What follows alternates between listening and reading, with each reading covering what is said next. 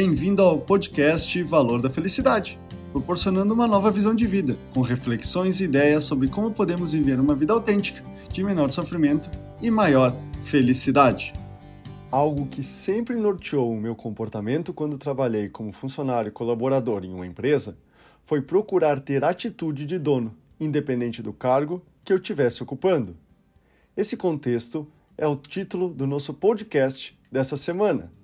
Se a empresa fosse minha, o que eu faria? Ter a ideia de como gostaria que o trabalho fosse realizado e os clientes atendidos, os problemas fossem solucionados e as decisões fossem tomadas se eu fosse dono da empresa.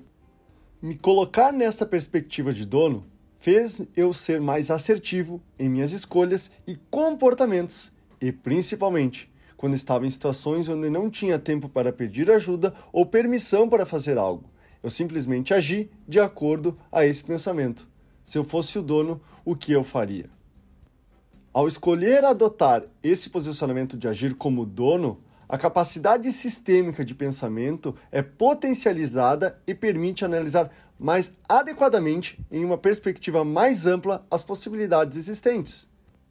Atuar como dono são características chamadas atualmente como protagonismo, autoliderança e intraempreendedorismo.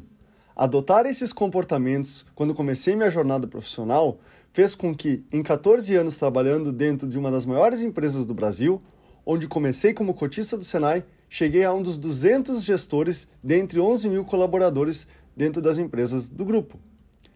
Ter uma conduta de dono, independente do cargo que você ocupa, irá destacá-lo pela maturidade, responsabilidade e entrega que você demonstrará na maneira como realiza o que é preciso ser feito.